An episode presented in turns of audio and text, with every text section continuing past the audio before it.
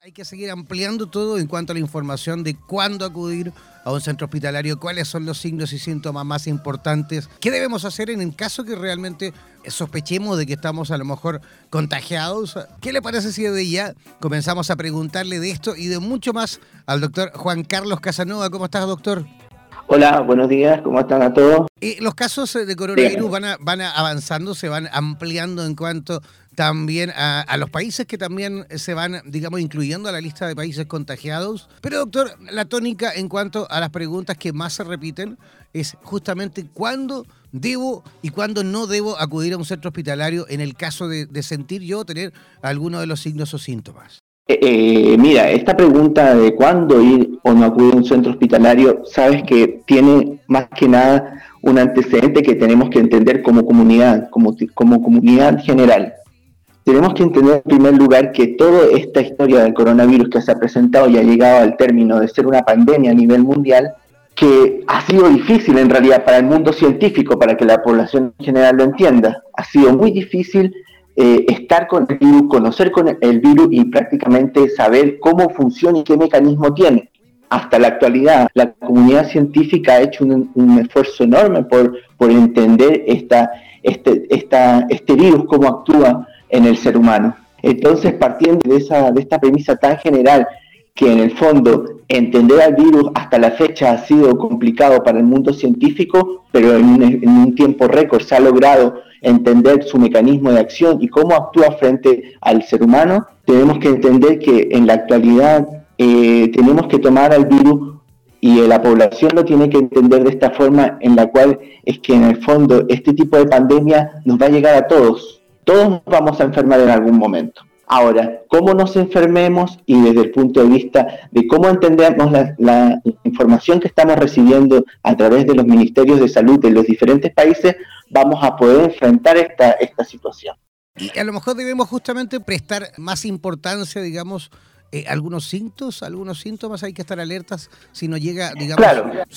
El, punto, el punto es que los síntomas que tenemos que entender son que en sí, la fase temprana de la enfermedad va a estar dada principalmente por lo que es la tos. En un principio se pensaba que era una tos purulenta, una tos mucosa, pero en la última información que yo he recibido ya se clasifica, aunque no es un signo que sea diferencial de la enfermedad, vamos a tener en primer lugar una etapa temprana. La OMS habla de una, de una etapa temprana y una etapa avanzada. La etapa temprana va a estar dada principalmente por tos, este, disnea, que es un poco de cansancio, dificultad para respirar, y rinorrea, que es el moquito que sale por la nariz y que nosotros siempre tenemos ese malestar, que también hay que diferenciar lo que es de diferentes, esa, ese es también un signo de diferentes enfermedades o de estacionarias o de otro tipo. También vamos a tener debilidad, malestar general y en casos no todos iguales, pero va a haber en algún momento náusea, vómito, diarrea y cefalea.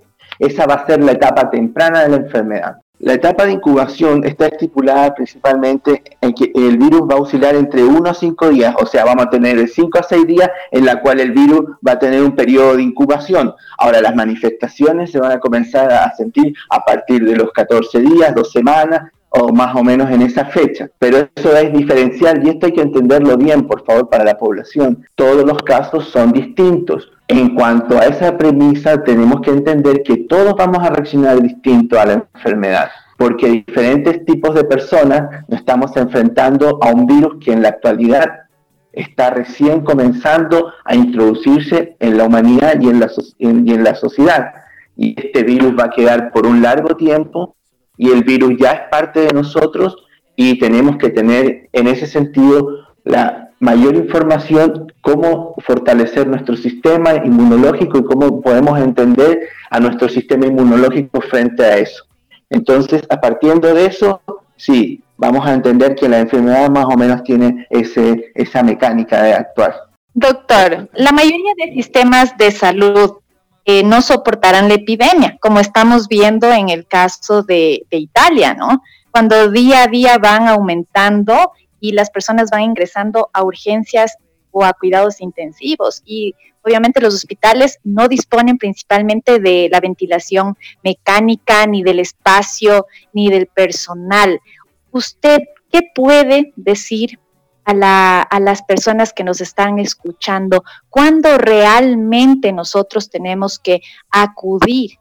a la parte de emergencias, porque algunas personas o lo que se está pidiendo aquí es que si uno está enfermo, por ejemplo en el Ecuador, llame a un número que es el 171, pero que no vaya al hospital a menos que sea emergencia. Entonces, eh, ¿cuándo consideramos que ya es emergencia? Nos han dicho que cuando ya hay un tema en el cual no podemos respirar. Muchas personas están acudiendo en las fases tempranas de la enfermedad y muchas otras personas que también tienen eh, problemas de salud adyacentes, ¿cómo se acercarían al hospital? Esa es mi pregunta. Cuando uno tiene los síntomas que, que dije hace un momento, que es tos,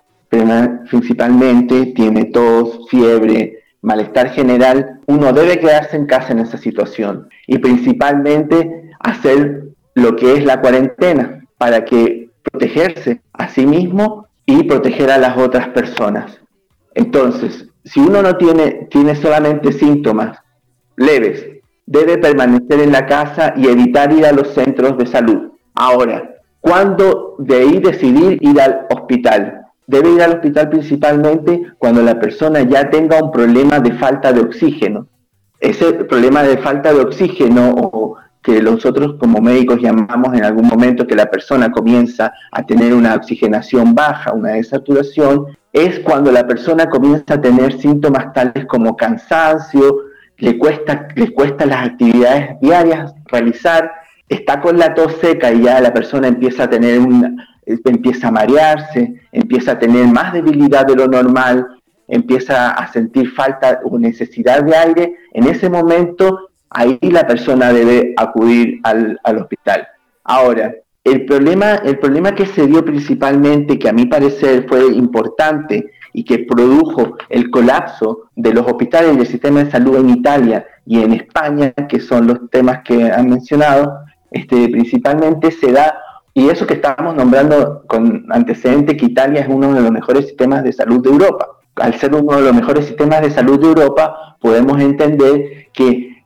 dónde estuvo la falla, por qué ocurrió lo que, está, lo que ocurrió en Italia. Principalmente fue por el hecho de que la población no pudo entender y no tomó en cuenta los consejos que había que tener en, en consideración frente al lo que es el tema del coronavirus, que era si tienes tos, tienes fiebre, tienes malestar general, quédate en casa. Y otra cosa como antecedente, si tienes fiebre y tienes tos, ocupa solo paracetamol, porque el paracetamol es el medicamento que va a ocurrir y que en estos momentos está siendo considerado uno de los mejores medicamentos para tratar solo la sintomatología de la fiebre. Entonces, quédate en casa, no salgas,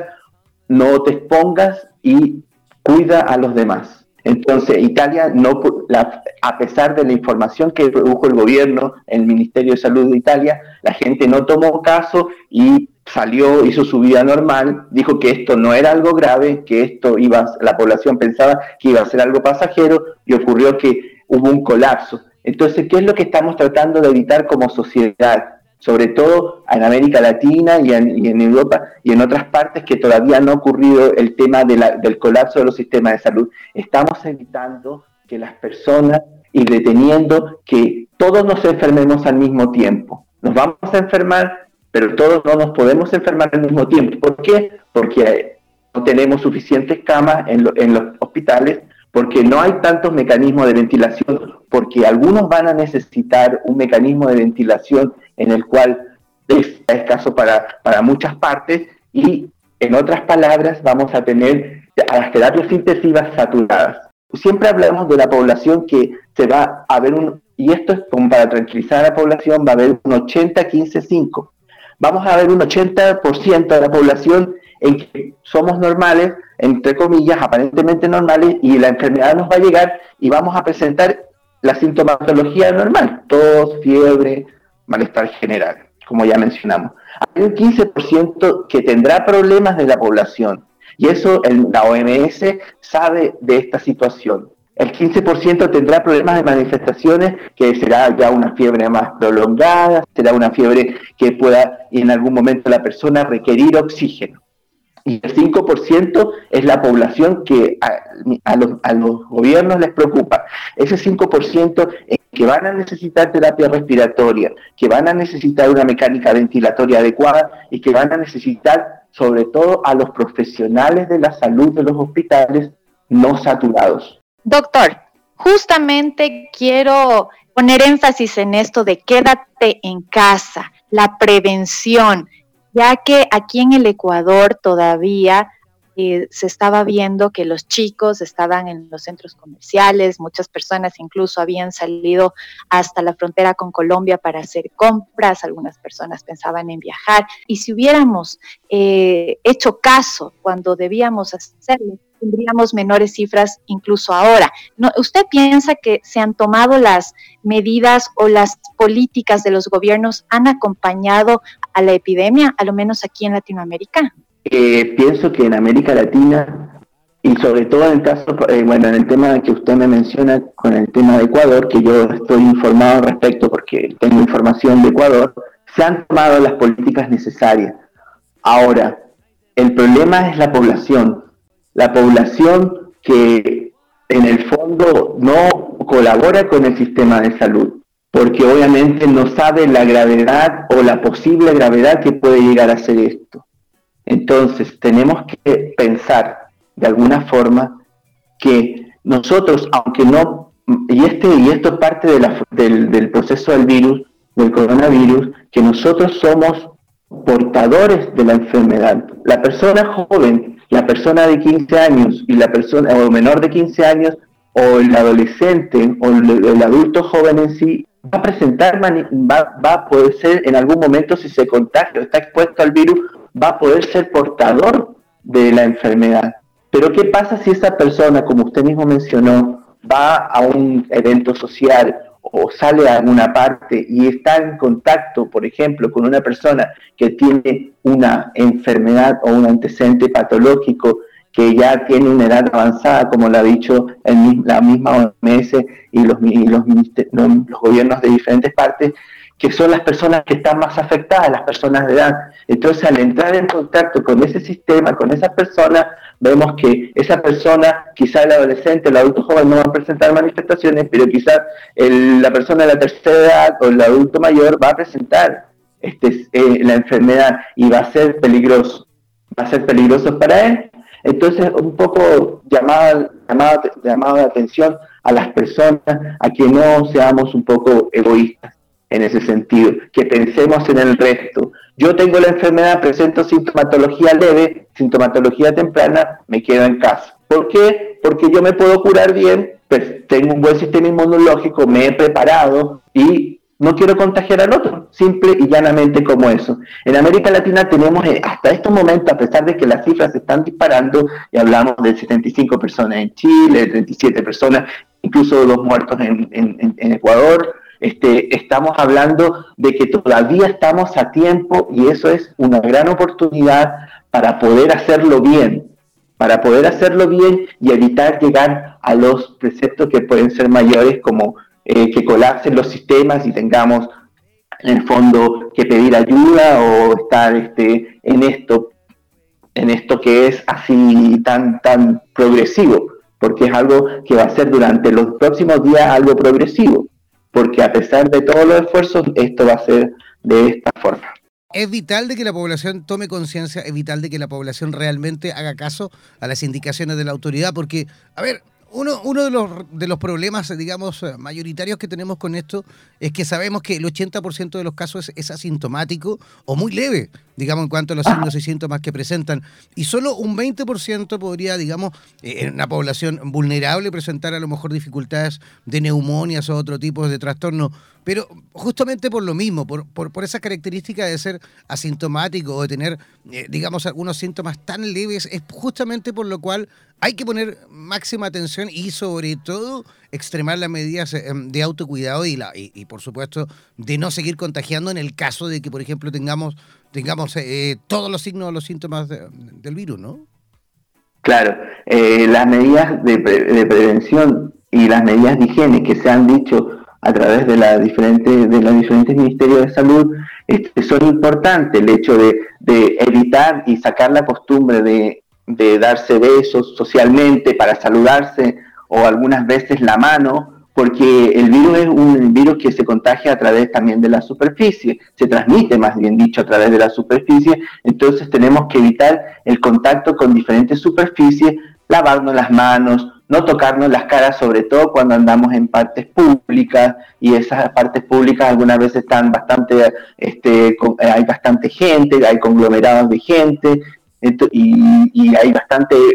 riesgo a una exposición mayor entonces debemos tener las medidas de cuidados de higiene, no tocarnos la cara, este, tratar de mantener nuestro sistema inmunológico también apto para, para lo que es el desarrollo de la, de la enfermedad. Esta enfermedad, y como todos los virus que atacan al sistema respiratorio, uno tiene una gran capacidad en la cual uno puede desarrollar una capacidad cardiovascular haciendo ejercicio, y esta es una gran época para dejar algún tipo de, vicio que uno tenga, fumar y cuidarse más, quererse más a sí mismo y cuidarse en ese sentido y cuidar las medidas de higiene para evitar que esto se transforme en el contacto que en el contagio y lleve sobre todo hablando América Latina a una mayor este, situación extrema pues.